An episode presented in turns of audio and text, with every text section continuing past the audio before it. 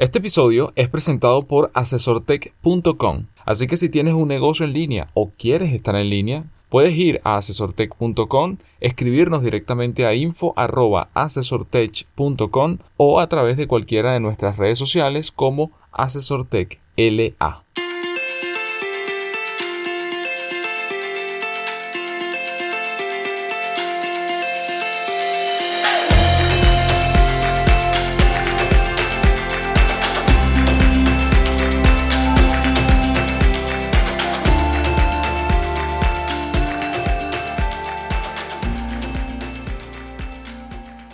Bienvenidos al episodio número 58 del podcast Noticias Asesor Tech, donde le comentamos lo que ocurre en el mundo de la tecnología, la innovación, los negocios digitales, las nuevas formas de trabajo y en especial lo que ocurre o impacta en América Latina.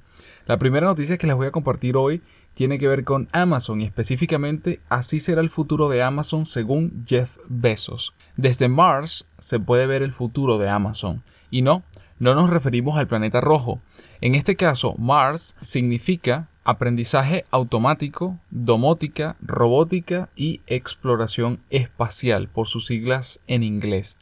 Así se llama una conferencia organizada por el CEO de Amazon, Jeff Bezos, a la que solo se puede acudir con invitación. En Paul Sprint, California, Estados Unidos, la conferencia de este año, la tercera de carácter anual, concluyó el pasado día miércoles. No fue una conferencia normal, no se hicieron tratos, no se anunciaron productos. De hecho, ni siquiera había cosas que identificaran la marca Amazon por ninguna parte. Durante los dos días, en el desierto, los 200 invitados, incluidos un ganador del premio Nobel, astronautas, diseñadores y el actor y defensor de la investigación de Parkinson, Michael J. Fox, exploraron su lado aventurero con actividades como la fabricación de cuchillos y los paseos en biplano.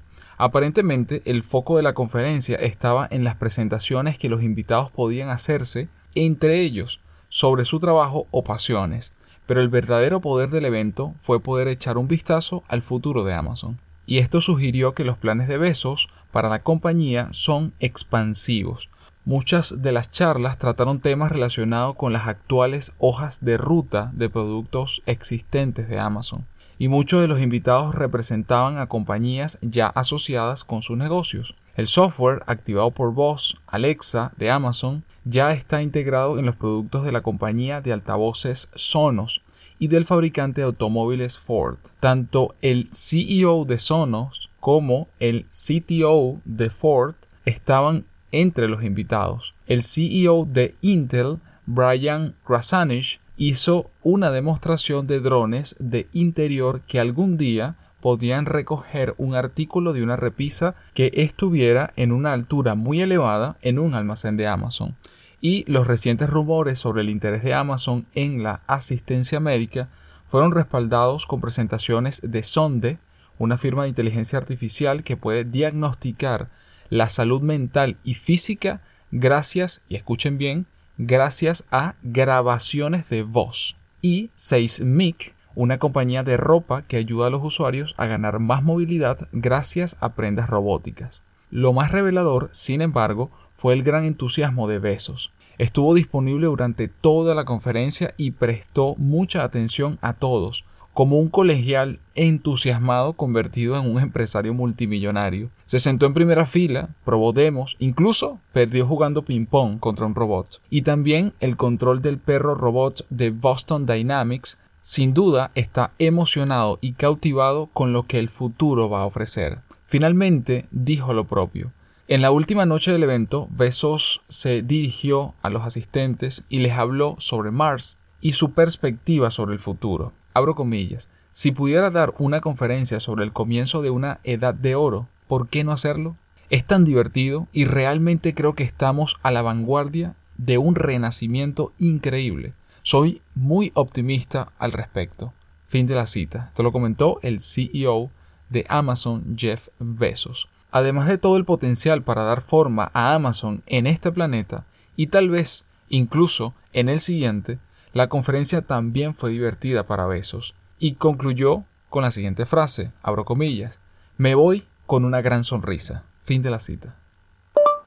La noticia número 2 tiene que ver con un evento llamado Innovation Week CMPC 2018 que se va a llevar a cabo en diferentes ciudades de Latinoamérica. En este caso, fundadores de Netflix y Wikipedia vienen al Innovation Week 2018 de Chile. Mitch Lowy, cofundador de Netflix, y Jimmy Wales, fundador de Wikipedia, son los principales oradores de la segunda versión del Innovation Week organizada por la compañía manufacturera de papeles y cartones CMPC.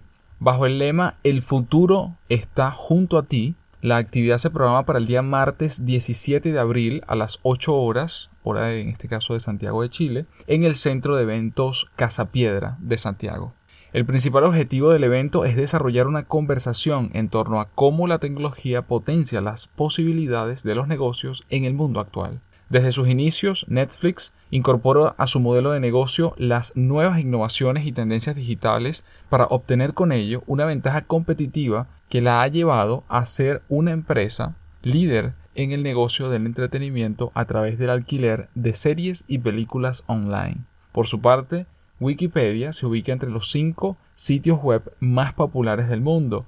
Pensada como una enciclopedia libre, permite ser editada por sus propios usuarios, convirtiéndose en un sitio de referencia cuando se busca información sobre algo o alguien. Además de Chile, el evento también se realiza en Perú, Argentina, Brasil y México. De hecho, CMPC fabrica y comercializa productos en Chile, Argentina, Perú, Uruguay, Colombia, Ecuador, Brasil y México a través de una gran variedad de marcas. Así que si tienen la oportunidad de asistir a este evento Innovation Week organizado por CMPC, este 2018 en las diferentes ciudades con los diferentes ponentes. Estos son como dos grandes referentes, pero obviamente no son los únicos.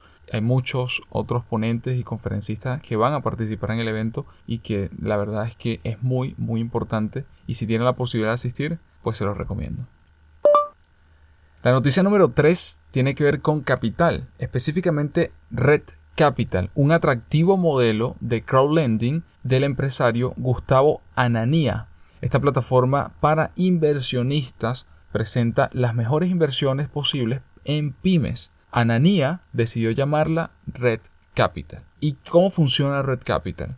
Es una plataforma web de crowdlending que permite donde inversionistas pueden ingresar y elegir distintas opciones de inversión disponibles para ellos. Además, esta opción de inversión consiste en préstamos a pymes que tienen garantías, de esta forma, el riesgo está bien acotado para el inversionista. Es decir, lo que busca Red Capital es conectar a inversionistas con pymes que requieren préstamos muy caros para obtener en los bancos. La plataforma busca mostrar siempre los riesgos y beneficios de cada transacción a sus usuarios, manejando siempre un idioma transparente. Son un portal donde netamente ponen de acuerdo a un inversionista con una pyme. Por lo tanto, siempre el inversionista es el que decide en qué pyme va a invertir, el que toma las decisiones de inversión y también el que transfiere los dineros una vez que están las garantías a su nombre. Actualmente Red Capital financia unos 500 millones de pesos chilenos al mes. Uno de los siguientes pasos es poder atender necesidades de inversión no solo en Chile, sino también en otros países de Latinoamérica. Así que bueno, si les interesa el modelo, y si eres un inversionista, puedes estar haciendo tus inversiones con mayor seguridad a través de la plataforma. Y como siempre les traigo alguna noticia relacionada al ámbito científico. Y en este caso la noticia número 4 tiene que ver con Chile y específicamente Santiago La Serena, el comienzo de una poderosa red de Internet en Chile. El primer tramo de una importante ruta de fibra óptica de alta velocidad habilitada entre Santiago y La Serena se presenta el jueves 19 de abril. El principal objetivo de la iniciativa es fortalecer su uso científico. Se estima que en la zona va a potenciar el nexo entre universidades, centros de investigación y observatorios, considerando que la astronomía produce un verdadero tsunami de datos de información e imágenes, desafío que, sumado a las ventajas naturales de Chile y sus cielos, así como la astroinformática que convoca a estudiosos locales y extranjeros en el territorio chileno. La iniciativa es llevada adelante por la Red Universitaria Nacional, REUNA por sus siglas, junto al Observatorio Aura, CONICIT y la Universidad de La Serena. Se trata de los primeros 800 kilómetros de una red que va a alcanzar una extensión total mayor a 3.000 kilómetros. La capacidad inicial es de 10 terabits por segundo, cuyo potencial de crecimiento es prácticamente ilimitado. Posteriormente va a ser el turno del tramo Santiago-Concepción-Temuco, eso es hacia el sur de Chile, el que adiciona otros 700 kilómetros. Se alcanza así una importante cantidad de estudiantes e investigadores de las más de 30 instituciones que hoy son parte de Reuna. Paola Arellano, directora ejecutiva de Reuna, enfatiza lo siguiente, abro comillas, las nuevas generaciones de estudiantes y profesionales chilenos requieren del desarrollo de habilidades propias del nuevo siglo, y qué mejor modo de hacerlo que aprovechar el avance de las TIC. Fin de la cita. Reuna asume la responsabilidad de garantizar la estabilidad de esta ruta de fibra óptica, así como la convocatoria de actores de la educación, las ciencias y observatorios astronómicos que puedan beneficiarse de esta innovación. Los usos generados por astronomía será prueba de la futura capacidad de este mapa óptico Así como la astronomía trabaja con un gran volumen de datos, existen industrias como la genética, la imageneología, la banca, la minería, la geología y el retail que enfrentan los mismos desafíos y podrían aprender y beneficiarse de esta experiencia generando más innovación y nuevos negocios. Y bien, la noticia número 5 tiene que ver con una startup de Ecuador, específicamente Multidoctores un lugar para conectar a pacientes con doctores. Actualmente podemos hacer casi todo por Internet. Aunque algunos no lo vean aplicable, emprendedores como Luis Villarroel vieron el potencial y decidieron trabajar con ello. Así nace Multidoctores, un lugar que busca conectar a pacientes con doctores. La herramienta permite que todo el mundo pueda recibir total atención médica de manera inmediata y efectiva. Es muy sencillo, los pacientes solo tendrán que usar la web o la aplicación móvil para tener acceso al servicio. Una vez que el registro se completa, la página conectará al usuario en un chat en vivo con un doctor. ¿Y cómo funcionan las consultas? Pues las consultas se pueden realizar de dos maneras. La primera es una versión paga, donde se da un usuario y una contraseña para poder ser atendido en el mismo momento que se realiza la consulta.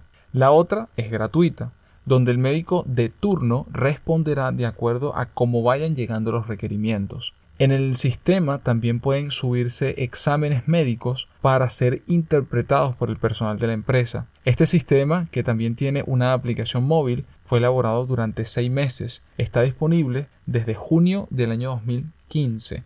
En promedio se realizan unas 10 consultas al día y alrededor de 3.500 personas se encuentran registradas ya en la plataforma en la que trabajan 10 médicos ecuatorianos atendiendo las consultas. Para el momento, Multidoctores ha logrado atender las consultas médicas de más de 150.000 personas. Además, en la competencia global de startup en mercados emergentes, Six Stars World fue escogida como la mejor de Ecuador. Así que bueno, esto es una demostración de que Primero que este modelo no es nuevo, incluso lo hemos mencionado en otros episodios de Noticias Asesor Tech y también en Escuche y Emprende. Y, básicamente esto ha funcionado ya en España, en Reino Unido, en, algunos lugares de Estados Unidos y Canadá. Incluso en Uruguay hay una referencia también muy importante y, y, así en distintos lugares de Latinoamérica. Así que Ecuador ahora con multidoctores que también de alguna u otra forma impulse esto de las consultas en línea o la asistencia médica en línea Creo que me parece muy importante y vale la pena pues revisarlo y apostar porque ese, ese galardón de alguna manera que le dieron en la competencia Seed Stars pues les permita no solamente expandirse dentro de Ecuador, sino también en otros mercados. Y bien, con eso llegamos al final del episodio número 58 del podcast Noticias Asesor Tech. Como siempre, gracias por escucharnos. Recuerden que todos los enlaces están adjunto al podcast, incluyendo suscribirse a nuestra lista de correo para notificarles los días lunes apenas publiquemos un nuevo episodio. También pueden suscribirse a nuestro canal en SoundCloud y en Apple Podcasts, donde estaremos muy agradecidos de que nos dejen algún comentario y una estrellita para seguir impulsando la creación de nuevos episodios. Y por último, no olviden compartirlo con sus compañeros, amigos y familiares. Nos escuchamos el próximo día lunes.